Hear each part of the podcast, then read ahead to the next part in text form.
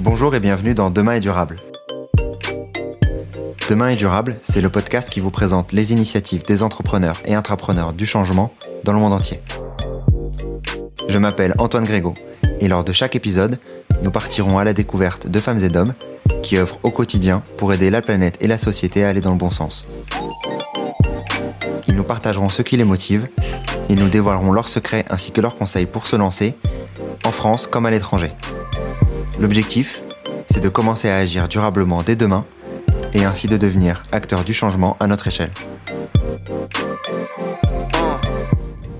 Dans ce nouvel épisode, j'ai le plaisir d'accueillir Héloïse Tarot, directrice des relations extérieures et du développement durable de Suntory Beverage Food France, anciennement Orangina Schweppes France.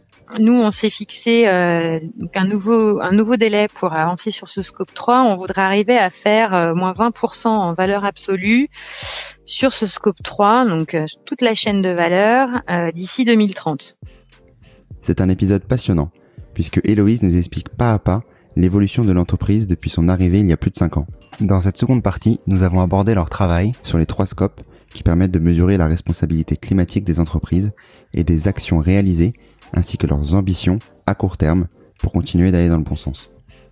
Je ne vous en dis pas plus, bonne écoute. N'hésitez pas à partager cet épisode autour de vous et à mettre une note 5 étoiles et un commentaire sur Apple Podcast si vous l'avez apprécié. C'est ce qui permet à Demain et Durable d'être visible de tous. Bonne écoute. Euh, j'aimerais juste revenir un peu sur les euh, sur justement les actions que vous avez pu avoir euh, pendant les les cinq dernières années et plus particulièrement sur les sur les trois scopes de de d'émissions et en tout cas de comment est-ce qu'on calcule euh, l'empreinte euh, euh, carbone des, des, différentes entreprises. Est-ce que tu peux davantage nous en parler? En fait, quand on dit neutralité carbone de nos sites de production, on parle en fait concrètement des ce qu'on appelle les scopes 1 et 2, c'est-à-dire les émissions directes liées à la production et puis des émissions indirectes liées à notre consommation énergétique. Donc consommation énergétique, donc on a un mix, euh, nous, euh, essentiellement euh, électricité et gaz. Donc, comme tu le sais, en France, pour des, des raisons de, de, mix énergétique français, il y a très peu de carbone dans, dans l'électricité qui est utilisée en France puisqu'elle vient du nucléaire. Donc euh, voilà. Bon, nous en plus, on, on a décidé euh, de, de, payer à notre prestataire euh, une prime pour avoir des certificats électricité verte, c'est-à-dire que notre fournisseur d'électricité s'engage à développer autant d'énergie renouvelable que ce que nous en consommons. et puis donc en fait, le, gros travail qu'on a fait, euh, même si on a beaucoup travaillé aussi sur les économies d'électricité, ça a été euh, des économies euh, de la consommation de sur la consommation de gaz.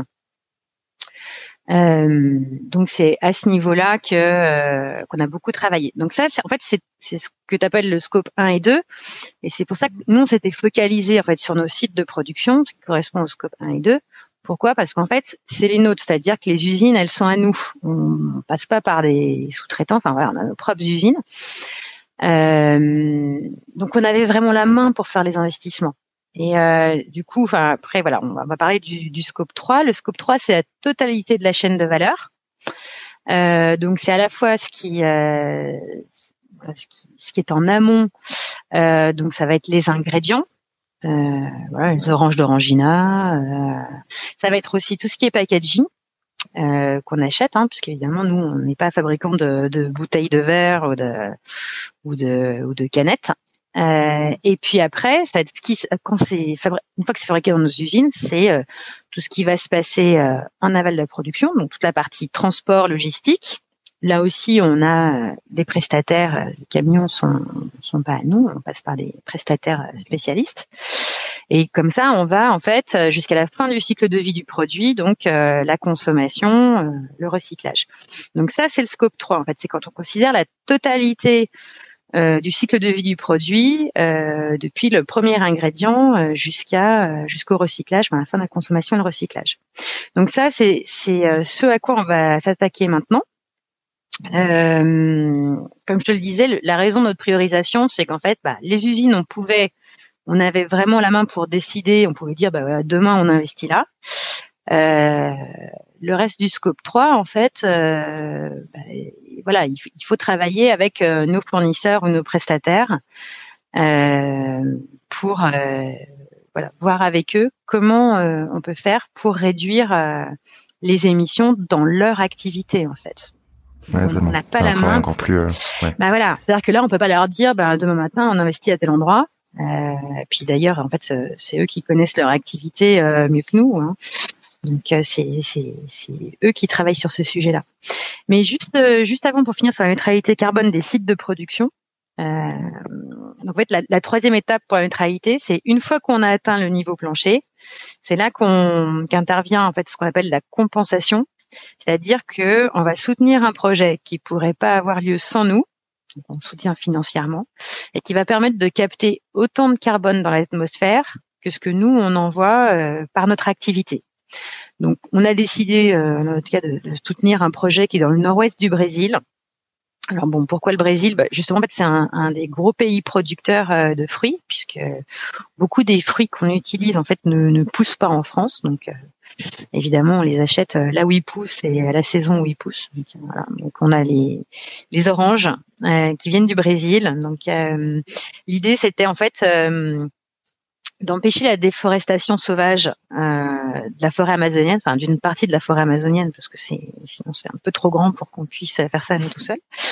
Euh, donc empêcher la déforestation sauvage et puis permettre à, justement à la forêt de se régénérer euh, ce qui se fait aussi euh, grâce au maintien et à la création d'emplois euh, dans l'agroforesterie, dans cette région du, nord-ouest du Brésil. Donc ça, c'est un, très beau projet qui, sur lequel on s'est engagé du coup pour plusieurs années. et effectivement, comme je le disais, qui, qui nous empêche pas de, de, chercher à compenser, enfin à réduire, voilà, à réduire de toute façon nos, nos émissions carbone. Mais en attendant de pouvoir continuer à réduire, au moins on compense. Sur, euh, sur ces scopes 1 et 2, euh, qu'est-ce que vous avez changé exactement? Tu nous en parlais un peu tout à l'heure justement sur euh, euh la réduction d'énergie, etc. Euh, Est-ce que tu peux nous en parler davantage pour comprendre exactement c'est quoi les, les différents leviers qui agissent sur les scopes 1 et 2 avant bien entendu de parler plus précisément du scope 3 et des, des actions potentielles que vous aimeriez avoir? Ben écoute, euh, oui, je peux, te, je peux te donner des exemples. Après, on va vite devenir euh, un peu technique et en lien avec notre activité, donc pas forcément reproductible euh, ailleurs, mais enfin concrètement, ça peut être par exemple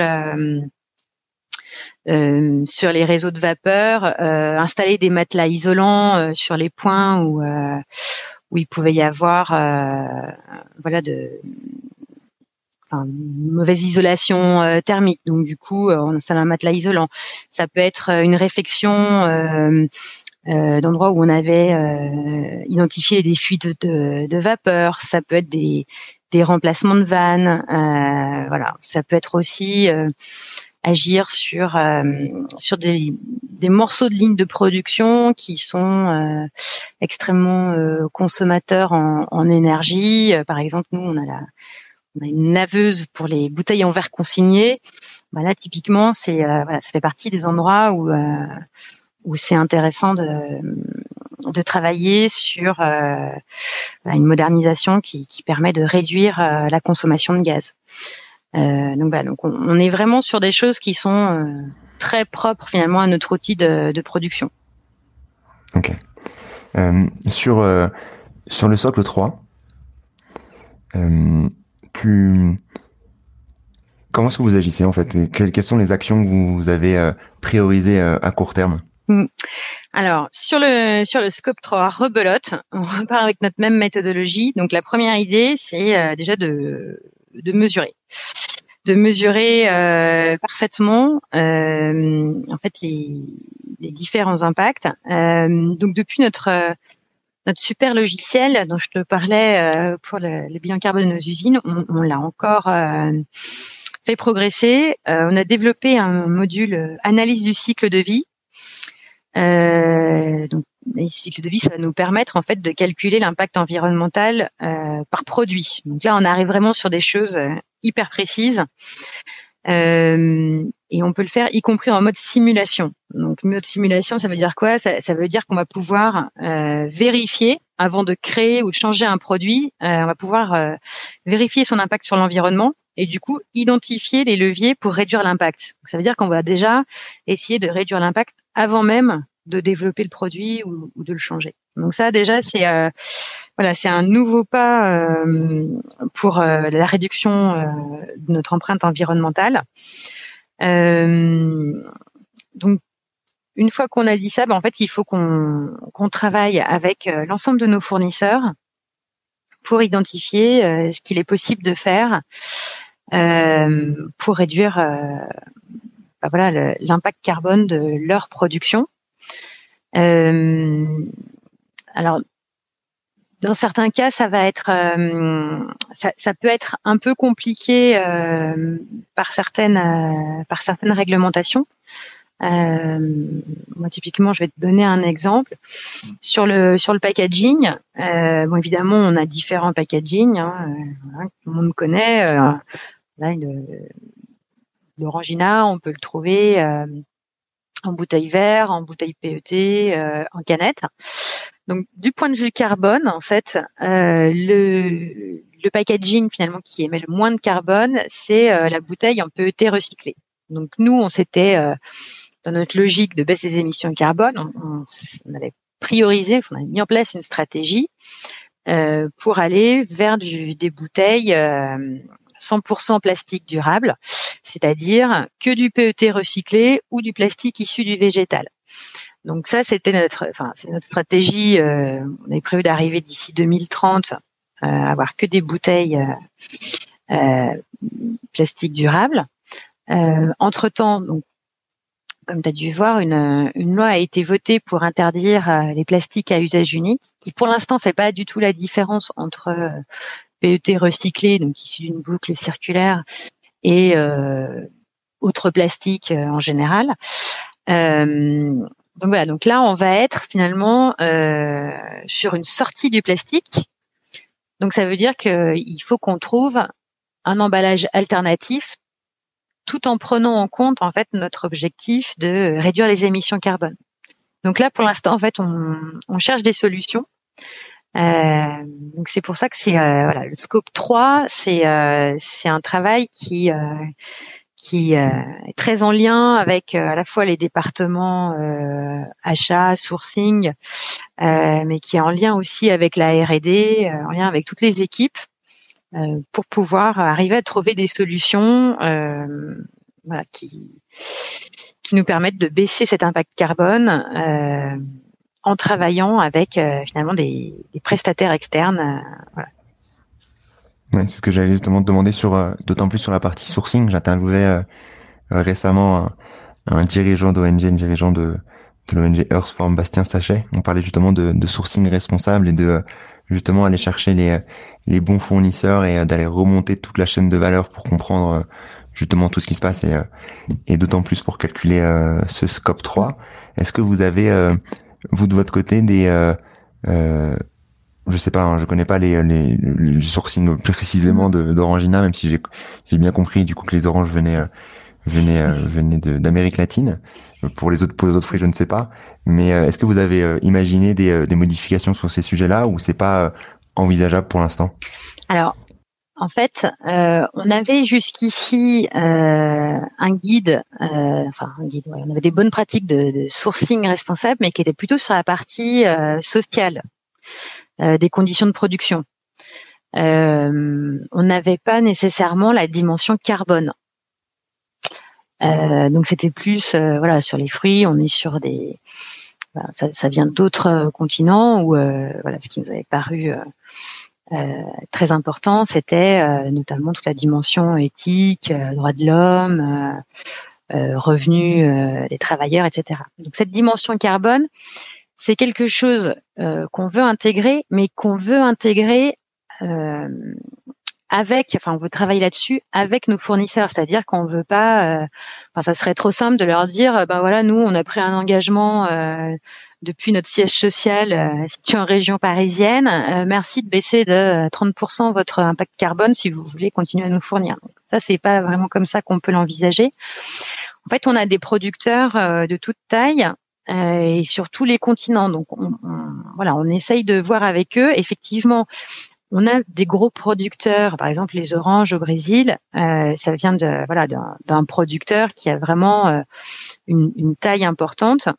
Euh, qui va sans doute être euh, capable euh, d'utiliser des outils, enfin qui va être capable justement de mesurer, qui va être capable de voir comment faire évoluer certaines pratiques pour faire baisser les émissions carbone. Bon, c'est une chose. Mais on a aussi des plus petits producteurs euh, qui eux bah, ont pas forcément euh, voilà les, les, reins assez solides pour investir dans des outils etc donc ça il faut qu'on voit comment on peut développer ça ensemble comment on peut les aider euh, parce qu'en fait le, le but c'est surtout pas de se refiler la patate chaude en disant bah voilà on va faire moins 30 euh, débrouillez-vous quoi donc c'est ça va être un travail effectivement euh, qui va prendre euh, qui va prendre du temps. Nous on s'est fixé donc un nouveau un nouveau délai pour avancer sur ce scope 3 on voudrait arriver à faire moins 20% en valeur absolue sur ce scope 3 donc toute la chaîne de valeur d'ici 2030 voilà.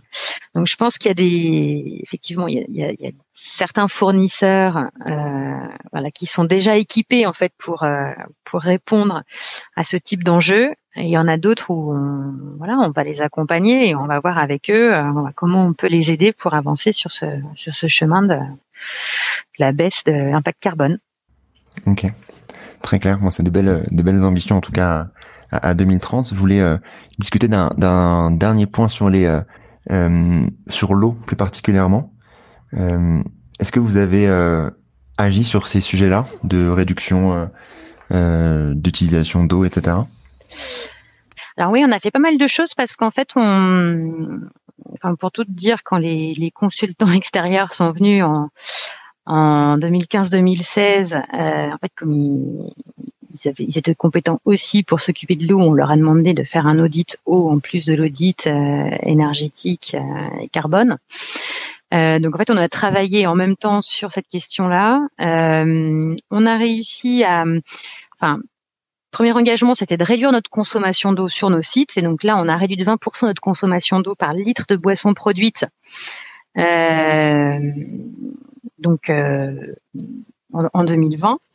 Euh, là aussi, ça s'est fait de la même façon que pour le que pour la baisse des émissions carbone, c'est-à-dire qu'on a investi euh, dans des nouvelles technologies. Euh, par exemple, on avait une enfin voilà, avant d'utiliser les, les, canettes, comme je disais, ça vient d'un fournisseur extérieur. Donc bien évidemment, on les lave avant de les remplir. Euh, donc avec des nouvelles technologies en fait euh, qui, euh, qui utilisent un jet avec une plus forte pression mais qui utilisent moins d'eau. Voilà, typiquement, c'est le genre de choses qui nous permet d'économiser beaucoup d'eau. Donc on a réduit de 20% notre consommation avec ces, efforts qu'on a engagés. Et en autre activité sur la partie préservation de, de l'eau, on a lancé un, un, grand partenariat avec le parc de Miribel-Jeunage euh, alors qui est surtout célèbre dans la région lyonnaise, euh, puisqu'en fait c'est le c'est le parc qui euh, qui abrite euh, la ressource en eau qui alimente toute la zone de Lyon. et donc l'idée c'est de travailler avec eux. Donc on s'est on s'est engagé sur 20 ans avec un accompagnement financier. on reverse 100 000 euros chaque année pour soutenir en fait leurs actions de protection de la ressource en eau. et aussi la sensibilisation du grand public à cet enjeu-là. Euh, je voulais euh, arriver sur un, dernier point avant de parler un peu de tes recommandations sur euh, sur quelques contenus de développement durable avant avant de terminer. sur toi, ton poste de de directrice relations extérieures et développement durable, si je me trompe pas, tu fais partie du du Comex, du comité de direction du coup de, euh, de anciennement Orangina France, je crois. Mmh. Est-ce que tu penses que c'est un, un, des facteurs que tu sais justement d'aller mettre cette euh, cet enjeu de développement durable au niveau du Comex pour justement aller euh, euh, chercher des, des, projets à plus grande envergure Pour toi, c'est quoi le le, oui. sujet là-dessus? Alors tout à fait. Euh, en fait, pour pour revenir plus sur la structure, euh, moi j'ai pas de collaborateur direct euh, sur la partie RSE, c'est-à-dire que je travaille vraiment en transversal avec toutes les directions. Euh, donc toute la partie opérationnelle, en fait, elle euh, continue à se passer dans chacune des directions. Donc ce qui est, euh, ce qui est important, c'est justement de, de passer de, de dispositifs techniques entre guillemets au fait de, de, porter politiquement comme une priorité ces enjeux de développement durable au comité de direction.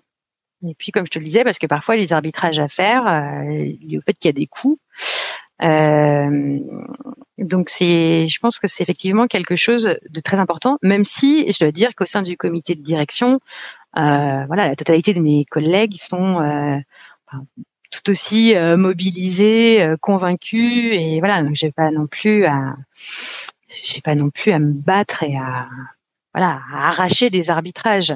Mais je pense qu'effectivement, c'est important que ça soit porté euh, comme une priorité, au même titre que des dossiers qui peuvent être euh, commerciaux, marketing, etc. Ok. Et euh, sur cette partie plus euh, plus commerciale, comment est-ce que vous faites pour justement aller faire enfin faire évoluer je sais pas, est-ce que vous avez des, des KPI donnés aux commerciaux pour vendre davantage des produits plus green ou moins green, etc. ou pas du tout? Euh, ouais, ça, ça, en fait, ça se passe pas vraiment avec des, des, des KPI sur des produits euh, green ou moins green. En fait, on essaye de faire évoluer euh, l'ensemble de notre offre. Tu vois, quand, je, quand on parle effectivement de la neutralité carbone euh, de nos usines, en fait, c'est toutes nos boissons qui sont euh, qui sont fabriquées là. Euh, enfin 98% de, de ce qu'on vend en France est, est, fabriqué en France. Donc, euh, donc en fait, on, voilà, l'ensemble de notre offre euh, bénéficie des, des engagements et des efforts qu'on peut faire en matière de, de, développement durable.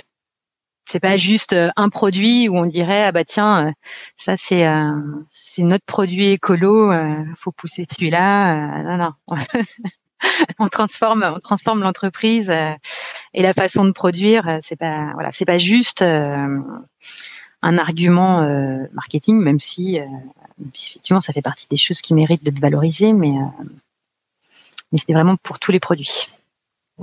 Tant mieux alors. sur sur un dernier point avant de avant de avant de terminer, comme dans chaque épisode, j'essaye de d'avoir un peu des, des contenus des différents interviewés sur euh, des sujets euh, plus écologiques. Est-ce que toi, de ton côté, tu aurais des contenus à, partager euh, sur ces thématiques-là qui t'ont marqué récemment ou qui t'ont aidé en tant que que directrice développement durable à justement agir et à continuer toi de ton côté à avoir cette cette confiance là bah, pour être pour être honnête en fait la littérature générale sur le développement durable c'est pas forcément ce qui m'a le, le, plus intéressé même si voilà, ça, devient un enjeu tellement énorme qu'il y a de plus en plus de livres sur le sujet. Mais c'est vrai que, comme je te l'ai dit, moi, le, vrai challenge, c'était pas de, convaincre les gens ou, de les inspirer parce qu'ils l'auraient pas déjà été. C'était euh, de passer au concret.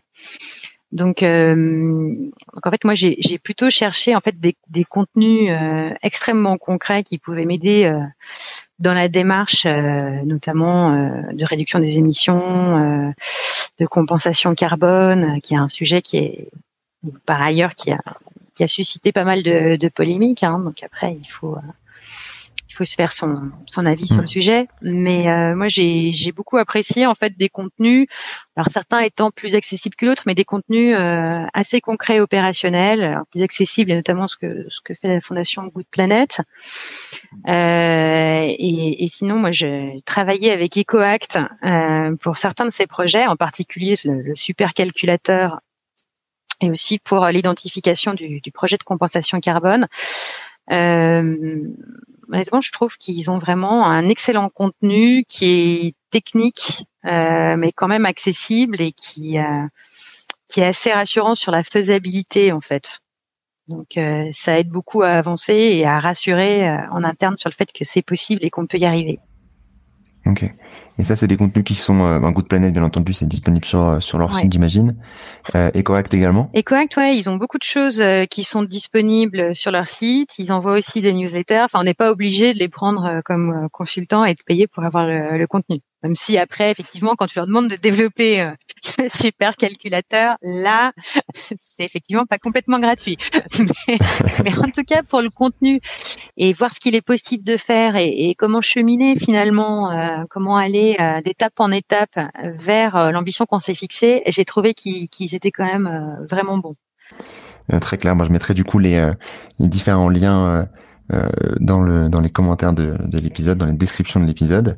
Euh, je te propose d'en rester là, Héloïse.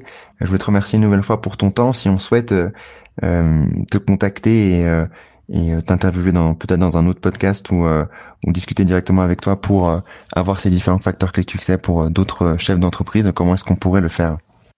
Bah écoute, c'est moi qui te remercie et puis euh, avec un grand plaisir pour euh, continuer à échanger. Euh, moi, je suis joignable, voilà, via le soit mon mail, soit via le site internet d'Orangina Suntory France. Merci beaucoup, Héloïse. Merci à toi. À bientôt. Merci d'avoir écouté cet épisode. Si vous l'avez aimé, n'hésitez pas à laisser un avis 5 étoiles sur Apple Podcast et à vous abonner à ma newsletter. Le lien est dans la description. À très vite.